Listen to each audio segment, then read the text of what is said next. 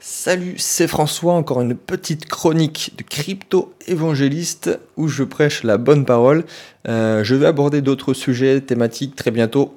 N'hésite pas à toi, ton côté, à m'indiquer dans les commentaires ce dont tu voudrais que j'aborde, ce que tu voudrais que je développe.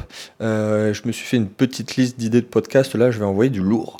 Euh, je reviens de 4 jours à Paris, c'était la folie. Il y a eu un super atelier crypto-monnaie une soirée business qui était au top. Je suis toujours étonné de, par l'énergie qui ressort de ce type d'événement. Toi, les gens ils sont surmotivés.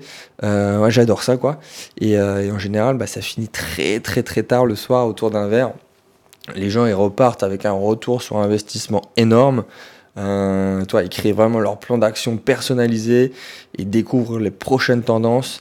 Et bah, ils rejoignent vraiment une communauté d'investisseurs. Ils se créent un réseau.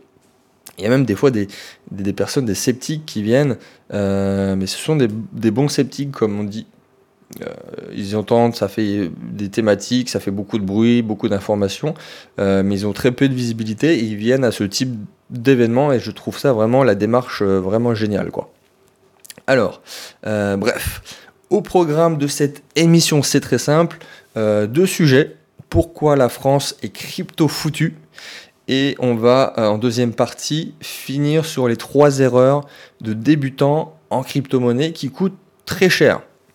Alors, sans transition, euh, j'ai trouvé un article, je l'ai vu passer plusieurs fois sur le web, où le mec conclut voilà, ce pays est crypto foutu, en parlant de, la France évidemment.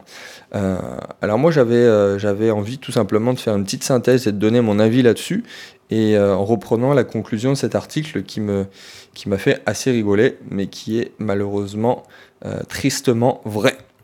Euh, alors, première chose, c'est vraiment de mon avis que je vais donner une synthèse en quelque sorte de, de, tout ce qui, ce qui est dit sur le sujet, sur la fiscalité, sur l'évolution possible dans les différents pays. ça n'engage que moi. mais voilà, pour résumer, c'est en France, en tout cas, c'est un peu le, mythe de la caverne de Platon. Je ne sais pas si tu connais ce mythe, mais euh, c'est les dirigeants qui restent vraiment à l'intérieur de, cette caverne et qui voient le monde différemment de ce qu'il est.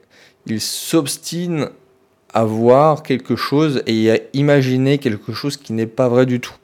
Et si on compare à, d'autres pays, même des pays euh, complètement différents, euh, les États-Unis, qui, sont très optimistes et qui, euh, qui aident véritablement à développer l'innovation qui est la blockchain. Euh, la Corée du Sud, euh, ou même le ministre des Finances qui a considéré la blockchain et les crypto-monnaies comme une quatrième révolution industrielle pour vraiment te, montrer euh, l'espoir qui est donné dans cette innovation dans ce pays. Euh, évidemment l'Estonie où ils sont en train d'installer la blockchain de partout, la Suisse qui, euh, permet une taxation à, zéro, sur les crypto-monnaies. Et en France, on se retrouve à avoir bah, nos dirigeants qui comprennent absolument rien du tout à cette technologie et évidemment, ça donne des idées complètement fausses. Ah, j'ai retrouvé vraiment deux, deux idées, deux gros prétextes euh, que les dirigeants français ressortent systématiquement et qui sont, euh, bah, qui sont faux en plus, qui sont faux, mais justement pour essayer de justifier une taxation ou une régularisation euh, bah, du monde des crypto-monnaies. Alors le premier gros prétexte, c'est tout ce qui est ça, serait pseudo-anonyme, blanchiment d'argent, euh, alors que quand on regarde les études qui ont été faites, les transactions Bitcoin, il y a moins d'un pour cent qui sont liées à des activités illicites. Donc en gros, c'est à peu près le même ratio que bah, l'argent fiat ou même du dark web comparé à Internet. C'est vraiment une petite proportion qui est utilisée pour le blanchiment d'argent ou des activités illicites. Mais euh, voilà, c'est pour faire passer les crypto-addicts comme, euh, comme des néo-nazis mangeurs de chatons. Quoi. Et après, en deux, il y a, euh, bah, après avoir les néo-nazis mangeurs de chatons, on a les tueurs d'ours polaires. C'est ce deuxième point sur la fameuse performance énergétique des crypto-monnaies. Sauf que le problème, c'est que, bon, effectivement, ça utilise un certain nombre, euh, euh, un ratio d'énergie qui n'est pas nul, mais euh, il faut, encore une fois, comparer avec ce qui est actuellement ce que nous utilisons. Et donc, pour comparer à ce que ça consomme comme énergie le monde des finances et de l'argent que tu utilises tous les jours, c'est peanuts.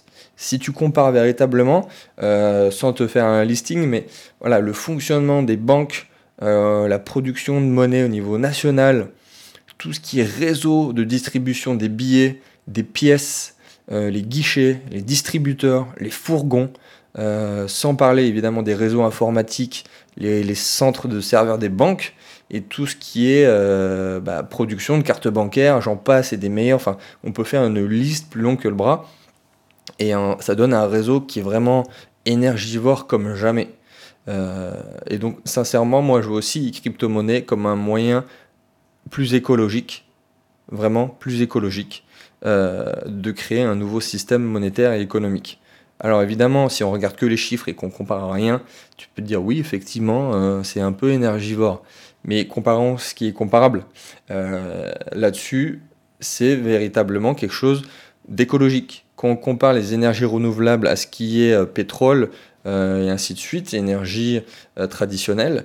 Là, effectivement, tu peux comparer et dire que c'est quelque chose qui est plus efficace et des moins énergivores. Mais les énergies renouvelables ne sont pas euh, à zéro. C'est pas l'empreinte carbone est quand même moindre certes que les autres, mais quand même existante. Donc voilà, ça c'était pour le point énergétique, pour le point tueur d'ours polaire.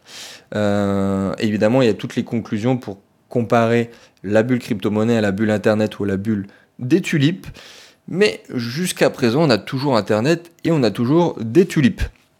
Bon, euh, évidemment, euh, c'est ridicule. Et pour ceux qui comprennent comment ça marche et les véritables bah, enjeux de, ce nouveau, euh, de cette nouvelle technologie qui est les crypto-monnaies, on sait comment ça fonctionne et on ne se laisse pas berner par ce qu'on entend des dirigeants qui disent que c'est une mode, évidemment. un peu comme Internet, quoi, que ça finira par passer, hein, pour citer les, dirigeants à l'époque.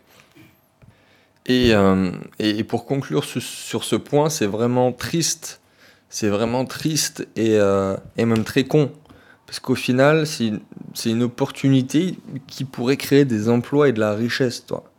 Euh, ça pourrait créer énormément d'emplois, révolutionner le système qui est en place et donner une nouvelle impulsion au pays. Mais, mais voilà, euh, on, se, on, se, bloque à des niveaux pas possibles et on est toujours à un stade d'essayer de comprendre comment ça marche, alors que d'autres sont déjà, d'autres pays sont sur le développement et vraiment inciter euh, pour mettre en place l'innovation, vraiment quelque chose de pérenne et ne pas bloquer ne pas bloquer que ça soit fiscalement ou techniquement, ne pas bloquer cette nouvelle innovation. Donc voilà, euh, la France a choisi de, ne pas prendre le train en marche, euh, mais j'espère sincèrement qu'il y aura un changement assez rapide. Donc ça c'était le point politique de ce podcast. On passe à la deuxième partie, le point euh, technique, si je puis dire. Donc mes trois conseils pour faire face aux trois erreurs de débutants dans le monde des crypto-monnaies, des erreurs qui coûtent très cher. Première erreur, c'est euh, la plus facile peut-être à appréhender, c'est d'essayer de prévoir le marché. Euh, alors ça va dans les deux sens, que ça soit d'essayer de prévoir le marché quand il monte ou quand le marché descend. C'est vraiment euh, un réflexe de novice qui a envie tout de suite de gagner gros et qui va, euh, bah, en quelque sorte, c'est du trading, qui va en quelque sorte essayer de faire du trading à une plus petite échelle. Mais vouloir essayer de prévoir le marché, ce qu'on appelle faire du timing de market, c'est tout simplement une vision, une stratégie qui est inverse à ce qu'on appelle le hold, donc de viser sur le long terme, de se créer un portefeuille long terme et de ne plus y toucher. Là, on essaye de se dire je vais vendre quand c'est haut et de euh, d'acheter quand c'est bas. Sauf que le problème, c'est que les gens, 99% euh, du temps, font l'inverse. Ils vont acheter quand les gens vont en parler, quand c'est dans une euh, bullish, comme on dit, quand ça monte. Et ils vont faire des erreurs et simplement vendre au mauvais moment et faire des erreurs parce qu'ils n'ont pas essayer de garder leur investissement à long terme. Donc, à moins d'être un professionnel du trading, on ne fait pas euh, de timing de market. Deuxième erreur, c'est de, euh, de ne pas comprendre la différence qu'il y a entre le prix d'une crypto-monnaie est le market cap d'une crypto-monnaie. Alors je, vais m'expliquer, mais les gens en général euh, prennent seulement euh, le prix en compte quand ils veulent investir. Et j'ai énormément de fois euh, le profil de la personne type qui se dit bah, autant aller chercher la petite crypto-monnaie qui coûte que dalle, qui coûte 0,002 centimes, et de mettre tout son argent dessus parce qu'il y a un potentiel de gain énorme comparé à d'autres cryptos qui sont peut-être déjà à 10 dollars ou 100 dollars. Sauf que c'est complètement faux. Euh, il faut aussi comparer au market cap, donc, euh, qui est euh, la capitalisation, donc l'argent injecté dans la crypto-monnaie, et voir le nombre de coins disponibles. Alors je vais te donner un exemple. Euh, par exemple, le Cardano, qui est un coin qui est aujourd'hui à 1 dollar. Je te donne l'exemple là parce que c'est facile à, comparer. Il y a 25 milliards de coins de Cardano qui sont disponibles et il y a 25 milliards euh, de dollars injectés sur ce projet. Donc 25 milliards divisé par 25 milliards de coins disponibles, ça fait 1 dollar. Sauf que le problème, euh, pour que le Cardano passe de 1 dollar à 2 dollars, il va falloir que euh, le market cap passe de 25 milliards à 50 milliards. C'est énorme. Donc rien que pour que ça fasse x2, il faudrait de nouveau qu'il ait 25 milliards de disponibles. Mais c'est justement euh, fait parce que le, Cardano est un nombre est un nombre élevé, à 25 milliards. Donc si tu regardes pas ce fait que il y a un market cap déjà très important et qu'il y a un nombre de coins assez élevé, tu vas te dire oui mais le Cardano il est qu'un seul dollar, il y a peut-être un potentiel bien plus important que d'autres coins. Et c'est là qu'il y a une énorme erreur parce que un, une autre crypto qui elle a un nombre de coins euh, inférieur et qui a un market cap inférieur, bien plus inférieur que le Cardano, a un potentiel de gain supérieur. Même si le coin en question a déjà un prix supérieur. Donc un coin qui a 10 dollars, donc 10 fois supérieur au Cardano, s'il n'a que quelques millions injectés à l'heure d'aujourd'hui, comparé au Cardano, ça sera beaucoup plus facile euh, à ce coin d'augmenter, de faire x10 voire x100, euh, parce que voilà, les gens vont rentrer dedans, vont mettre de nouveau argent, et on va atteindre plusieurs milliards dans le market cap, comparé au Cardano qui lui est déjà euh, un nombre de, de coins et un market cap assez élevé. Donc j'espère que tu m'as compris, mais vraiment regarde même avant le prix euh, ce ratio entre le nombre, entre le market cap et le nombre de coins disponibles. Et ensuite tu regardes le prix, mais ça reste vraiment secondaire. Donc ça c'est la deuxième grosse erreur. Et des fois euh, les gens euh, se méprennent et font des erreurs sur le potentiel gain et le profit possible. Dernière erreur, troisième erreur, qui est plus de la psychologie, c'est vraiment d'être trop émotionnel. Dans les deux sens, ça rejoint le tout premier point, mais euh, c'est ce qu'on appelle le FOMO et le FUD. Le FOMO, ça veut dire euh, Fear of Missing Out, c'est-à-dire que tu vois la courbe monter et tu as peur de louper le, train et tu, mets ton argent à ce moment-là, alors qu'il ne faut pas du tout le mettre à ce moment-là. Le FUD, c'est l'inverse, c'est-à-dire que ça veut, euh, ça veut dire Fear, Uncertainty et Doubt, donc la peur, l'incertitude et le doute. Et là, c'est l'inverse, c'est-à-dire que tu entends des, bad news, des, bad buzz, et, euh, et tu vends à ce moment-là. Et c'est complètement euh, ce qu'il ne faut pas faire, euh, de rentrer dans l'émotion et d'acheter quand c'est haut, de vendre quand c'est bas. D'où encore l'intérêt pour la très très grande majorité des gens d'acheter, de garder et de viser le long terme. Euh, de ne pas faire la bêtise à la moindre émotion, surtout sur un marché aussi volatile que celui des crypto-monnaies, de faire ce genre de move qui va euh, te faire perdre de l'argent. En tout cas, va pas te faire gagner les gains que tu espérais.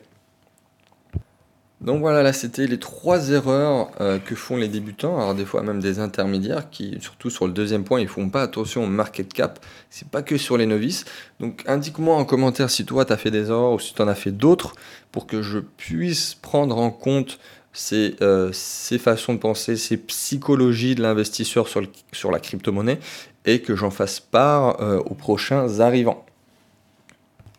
Alors si toi aussi tu veux euh, terroriser l'État et les banques en, investissant sur les crypto-monnaies, euh, il y a un lien dans la description vers ma formation crypto. Donc tu l'as compris, c'est euh, pas du tout sur une stratégie de trading, mais vraiment de long terme. on se base sur l'innovation et les nouvelles tendances à venir pour bien investir sur ce nouveau marché. on suit ensemble, je t'accompagne et on fait les choses bien. Alors si tu me suis depuis longtemps, tu sais que moi je suis sur les cryptos depuis euh, presque 3 ans que j'ai investi, il y a plus, euh, de 2 ans et demi, oui c'est ça. Et euh, bah, c'est pas une formation euh, crypto d'un pseudo-formateur qui vient de comprendre l'intérêt, qui a à peine investi il y a un mois et qui sort sa formation alors qu'il n'avait jamais parlé des crypto-monnaies. je vise personne, euh, enfin, si je, vise des gens, mais je vais pas donner de nom. Mais euh, voilà, on, va travailler ensemble sur le long terme et moi je vais te faire part de mes erreurs et surtout des nouvelles tendances. Ça aussi, c'est super important. Je te dis à très vite. C'était François. Ciao, ciao.